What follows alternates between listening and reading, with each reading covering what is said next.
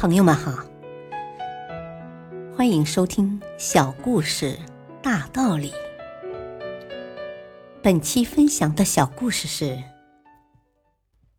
放弃旧有的自我，更能适应变化的新环境。遥远的高山上，那是河流的源泉。一条河流一直不停的向前奔驰着，途经了很多个山村与森林。最后，他驻足在了一个沙漠边，河水渐渐消失在泥沙当中。试了一次又一次，总是徒劳无功，于是他灰心了。沙漠呀！为什么当我决定越过你时，却发现自己反而被你给吞噬了？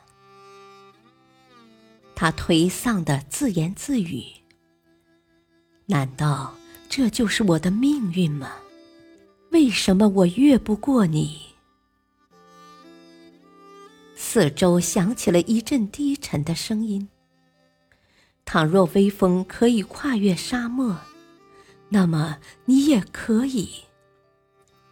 这是沙漠发出的微风，可以飞过沙漠，可是我却不行。他很不服气。你之所以永远无法跨越我，是因为你坚持自己原来的样子。你必须让微风带着你飞过我。才能到达你的目的地。沙漠用它低沉的声音说：“只要你愿意舍弃你现在的样子，让自己蒸发到微风中，放弃我现在的样子，在微风中消失，不。”河流从来不知道有这样的事情，他从未有这样的经验，所以他无法接受这样的概念。叫我放弃现在的样子，那不是自我毁灭吗？我怎么知道你说的这些都是真的呢？他反问。微风可以把水汽包含在它之中。然后飘过沙漠，到了适当的地点，他就把这些水汽释放出来，成了雨水。然后雨水再次形成新的河流，继续前进。沙漠耐心的回答：“那我还是原来的河流吗？”可以说是。也可以说不是。沙漠回答：“你坚持你是一条河流，因为你从来不知道自己内在的本质。其实，不管你是一条河流，或是看不见的水蒸气，你内在的本质从来没有改变。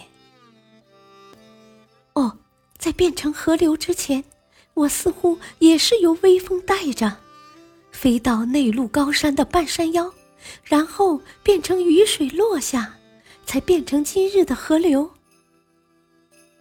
他隐隐约约的想起了这些，终于他鼓起勇气，投入微风张开的双臂，消失在微风之中，让微风带着他。奔向他生命中的归宿。大道理，想要改变生活，首先就要改变自己，放弃旧的自我，放弃曾经的生活态度。只有这样，才有可能得到一个全新的自我，拥有一种全新的生活。感谢收听，下期播讲两只小白鼠的命运。敬请收听，再会。